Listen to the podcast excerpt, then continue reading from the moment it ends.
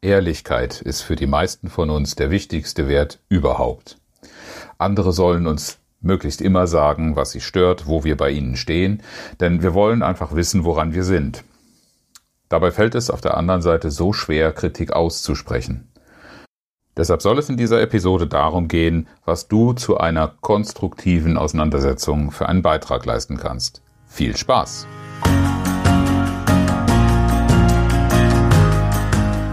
Herzlich willkommen zu Führen im Team, deinem Podcast für Führungskultur und gute Teamzusammenarbeit.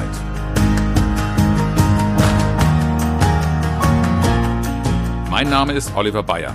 Ich helfe Teams, ihre Zusammenarbeit zu stärken und Erfolge zu feiern, ohne Verantwortung abzuschieben.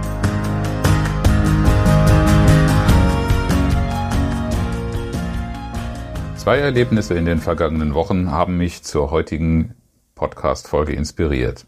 Es soll darum gehen, Kritik zu üben, ohne zu verletzen. Und ich werde dir deshalb fünf Prinzipien mitgeben für eine erfolgreiche, konstruktive Auseinandersetzung. Das eine der Erlebnisse war die Beobachtung einer Problemsituation in einem Leitungskreis.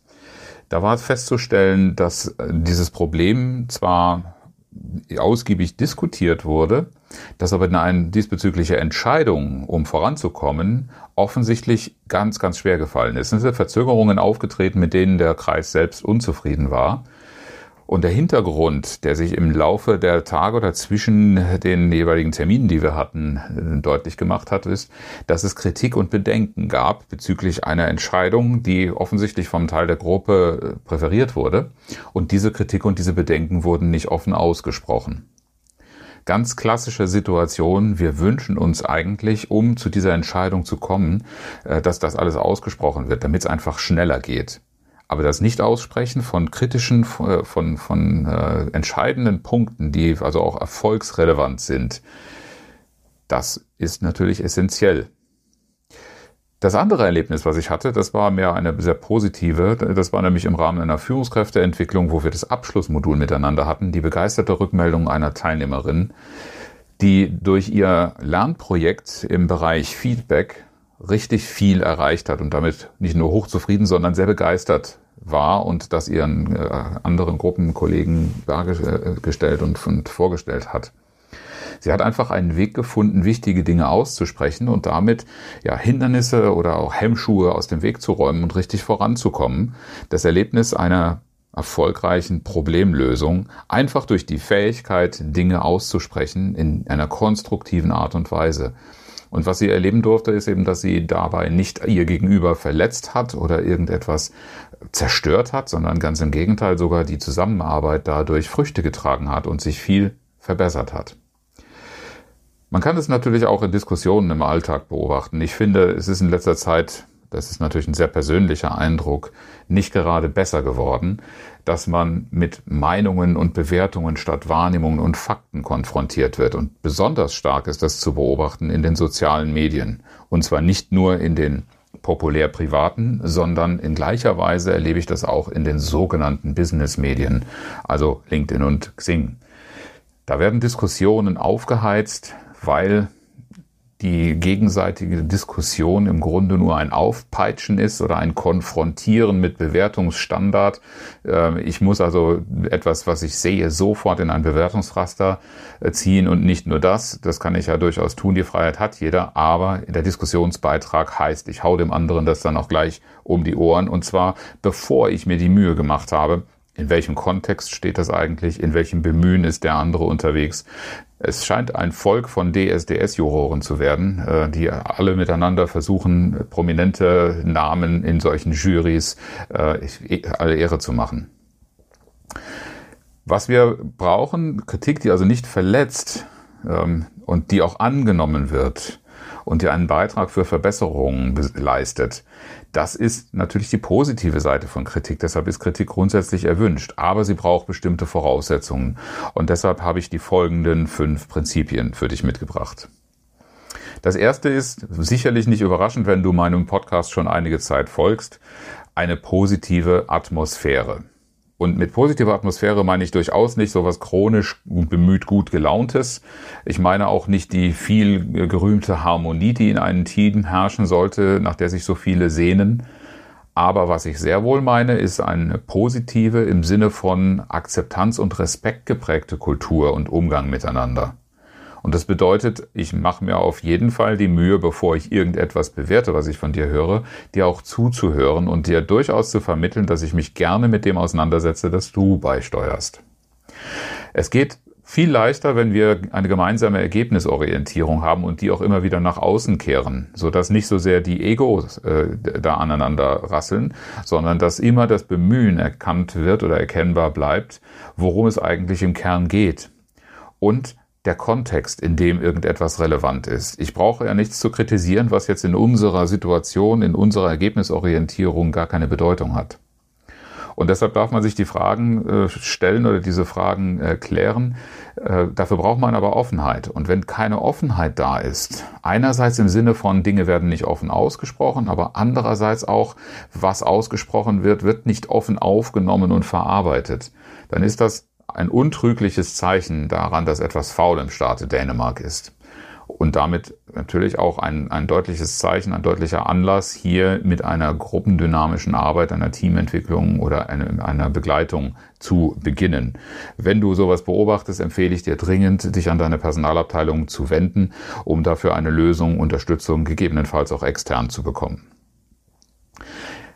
Das erste Prinzip war also die positive Atmosphäre. Das zweite, äh, und das unterstützt natürlich das erste Prinzip, ist eine gemeinsame Orientierung, einen gemeinsamen Rahmen für diese Orientierung zu schaffen. Klär dir oder beantworte dir einfach mal die Fragen, waren den Angesprochenen, die diese Kritik hören sollen, denn Erwartungen und Kontext von vornherein klar? Wenn nicht, hast du allen Anlass, deine Kritik auch darauf auszurichten. In der Sache ist sie ja trotzdem berechtigt. Aber die Art und Weise, worauf du dich beziehst und wie du Kritik äußerst, sollte sich dann doch etwas anders darstellen, als wenn Dinge eigentlich klar waren von beiden Seiten. Und das mit dem eigentlich solltest du immer überprüfen, ob das wirklich so war. Und da wir in einer sehr komplexen Welt unterwegs sind, darfst du auch immer noch mal die Frage stellen, sind Prioritäten gebildet worden? Denn einen Vorwurf zu formulieren, dass eine Priorität nicht eingehalten worden ist, macht nur Sinn, ähm, wenn denn überhaupt ein Vorwurf Sinn macht, wenn diese Priorität auch klar war und die nicht irgendwo im stillen Kämmerlein oder äh, äh gebildet ausgesprochen worden ist oder einfach nur stillschweigend vorausgesetzt wurde. Und das Allerstärkste als gemeinsamer Orientierungsrahmen ist natürlich, wenn Entscheidungen gemeinsam getroffen werden. Also wenn wir Vereinbarungen und Absprachen haben, auf die wir uns beziehen können. Wenn ich dir etwas zugesagt habe und das nicht liefere, dann ist das überhaupt kein Problem, dass du dich auf etwas beziehst äh, in der Kritik, weil es ganz klar ist, ich bin hier eigentlich in einem Obligo gewesen und habe nicht geliefert. In dem Zusammenhang kannst du ohne weiteres und äh, auch ohne Missverständnisse direkt zum Punkt kommen. Wenn das aber nicht der Fall ist, dann kläre bitte erst diesen Rahmen. Wenn diese gemeinsame Orientierung nicht möglich ist, dann wird von der anderen Seite, von der angesprochenen Seite, das äh, ist von der Sache her schon nicht verstanden und der Ton selbst äh, wird möglicherweise viel, viel schneller als ein persönlicher Angriff gedeutet, denn als irgendwie ein leidenschaftliches Ringen um ein gutes Ergebnis. Wenn du diesen gemeinsamen Orientierungsrahmen nicht versuchst zu schaffen oder nicht sicherstellst, dann ist die Gefahr groß, dass die Angesprochenen einfach nur deine Willkür unterstellen, deine persönliche Haltung zu ihnen zum Thema machen und die Kritik, die vielleicht ganz, ganz große Bedeutung hat und wichtig und richtig ist in der Sache, wird abgelehnt. Prinzip Nummer drei ist, ich habe schon angedeutet, der Ton macht die Musik eine gewaltfreie Sprache zu wählen. Die Art und Weise, wie ich Kritik anbringe, ist logischerweise, der Ton macht die Musik, sehr, sehr entscheidend. Ich kann noch so sehr in der Sache recht haben, aber wenn die Beziehung dazu durch einen schlechten, durch einen angriffslustigen Ton, ähm, insbesondere auch ohne Respekt, die Dinge, die wir in den ersten beiden Prinzipien schon angesprochen haben, wenn die vermisst sind und gleichzeitig eine aggressive Sprache verwendet wird, dann wird diese Kritik ebenfalls nicht ankommen. Dann wirst du nicht in eine konstruktive Auseinandersetzung münden und vielleicht auch die Bestätigung für, und äh, deiner Kritik und auch die Orientierung einer, an einer Problemlösung zustande kommen. Die Wortwahl darf deutlich sein, aber bitte nicht aggressiv. Und was auch ein ganz wichtiger Punkt ist, der deiner Aussage und deiner Kritik ein ganz anderes Gewicht äh, auf der Beziehungsebene verleiht, ist, wenn du es als Ich-Botschaft formulierst.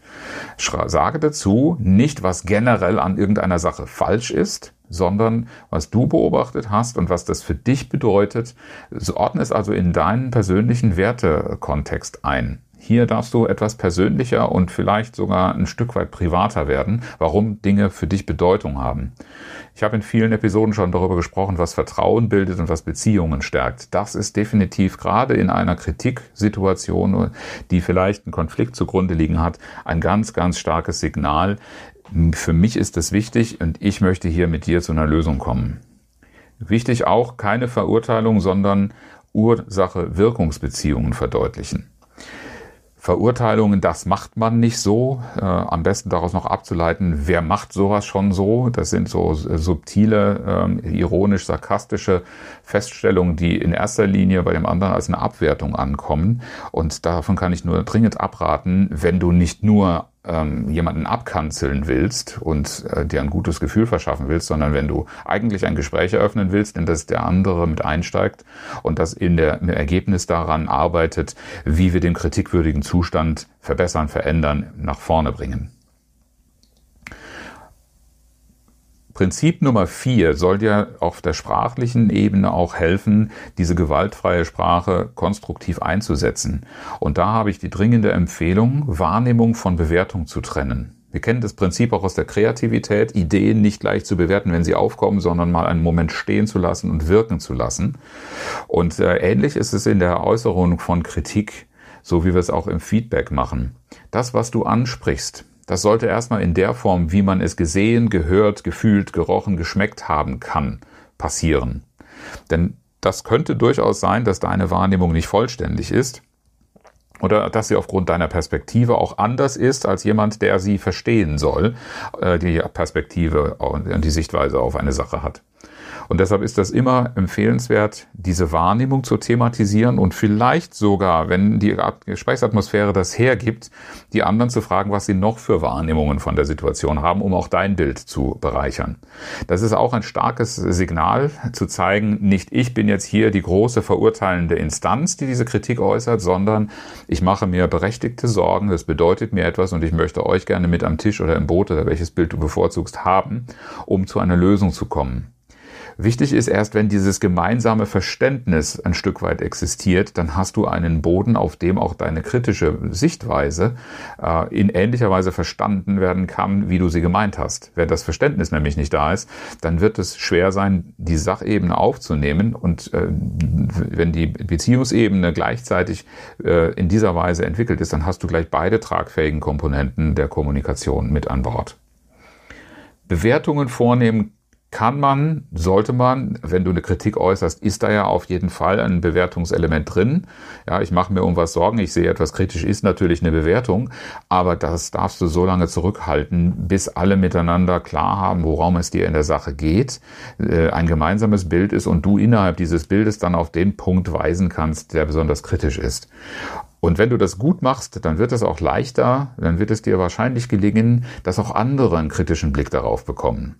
Ich habe in dem Zusammenhang eine wunderbare Erinnerung an äh, einen, einen Kollegen, im Ingenieurbüro, äh, in dem ich früher gearbeitet habe, der mir erzählte aus einer Bauüberwachung in der Zusammenarbeit von uns als Ingenieurbüro äh, mit einem chinesischen Bauunternehmen.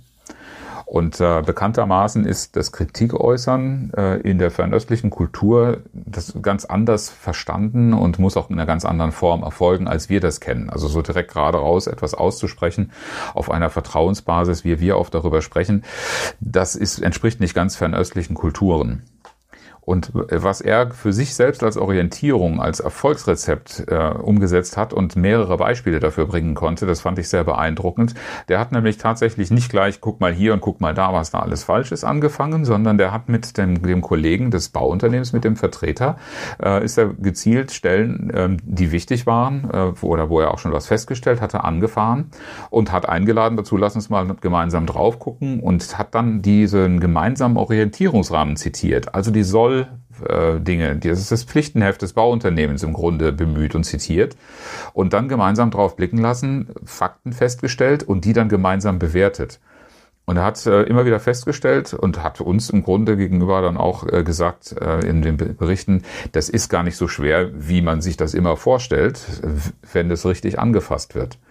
Und ich finde das ein sehr, sehr beeindruckendes Beispiel, weil zuallererst mal werden die Fakten zusammengetragen, die Wahrnehmungen zitiert und dann kommt man zu einer Bewertung und das möglichst gemeinsam. Dann muss ich nämlich niemand anderen mehr von meiner Bewertung überzeugen, sondern es ist von vornherein ein gemeinsames Ergebnis. Ja, und Prinzip Nummer 5 gibt dir auch eine Hilfestellung dafür, zu einer solchen gemeinsamen Bewertung zu kommen, nämlich dann, wenn du übergeordnete Verbesserungen und Nutzen thematisierst. Das heißt, das, was ich jetzt kritisiere oder das, was ich für verbesserungswürdig halte, wem nützt denn die Verbesserung oder auf was zahlt das ein, dass dieser Situation als übergeordnetes Interesse dient? Wenn du da eine Gemeinsamkeit auch mit den Angesprochenen oder auch ein gemeinsames Commitment äh, in, in einen gewissen Schulterschluss hinbekommst, hast du auch weniger dieses Verständnis oder die Wirkung einer Konfrontation, sondern vielmehr das Bemühen äh, und das Ringen um das bestmögliche Ergebnis im Interesse aller Beteiligten. Und man hat auch gleichzeitig eine Motivation drin, warum man sich mit dem Thema wirklich ernstzunehmend auseinandersetzen sollte. Zusammengefasst die fünf Prinzipien für erfolgreiche konstruktive Auseinandersetzungen. Erstens eine positive Arbeitsatmosphäre. Zweitens ein gemeinsamer Orientierungsrahmen. Drittens eine gewaltfreie Sprache. Viertens eine Trennung von Wahrnehmung und erst die anschließende möglichst gemeinsame Bewertung. Und fünftens die übergeordnete Verbesserung, Nutzen oder Interessensorientierung immer wieder rauszuarbeiten. Das erfordert möglicherweise eine tiefgreifende Diskussion darüber, was Kultur im Unternehmen ist und auch eine Klärung darüber, was Orientierungsrahmen, Ergebnisorientierung und ähnliches bedeuten und wie man das im Team umsetzt. Wenn du dazu Fragen hast oder wenn du dich dazu gerne beraten lassen möchtest, dann melde dich einfach äh, zu einem kostenlosen Erstberatungsgespräch. Den Link dazu findest du in den Show Notes. Ja, und auch die heutige Folge möchte ich nicht beenden ohne ein inspirierendes Zitat. Heute habe ich den von uns allen geschätzten Klassiker Johann Wolfgang von Goethe mitgebracht. In Partnerschaften muss man sich manchmal streiten, denn dadurch erfährt man mehr voneinander. Herzlichen Dank fürs Zuhören und schön, dass du dabei warst. Bis zum nächsten Mal in diesem Podcast, wenn es heißt Führen im Team, Zusammenarbeit stärken und Erfolge feiern ohne dass Verantwortung abgeschoben wird. Ich freue mich auf dich.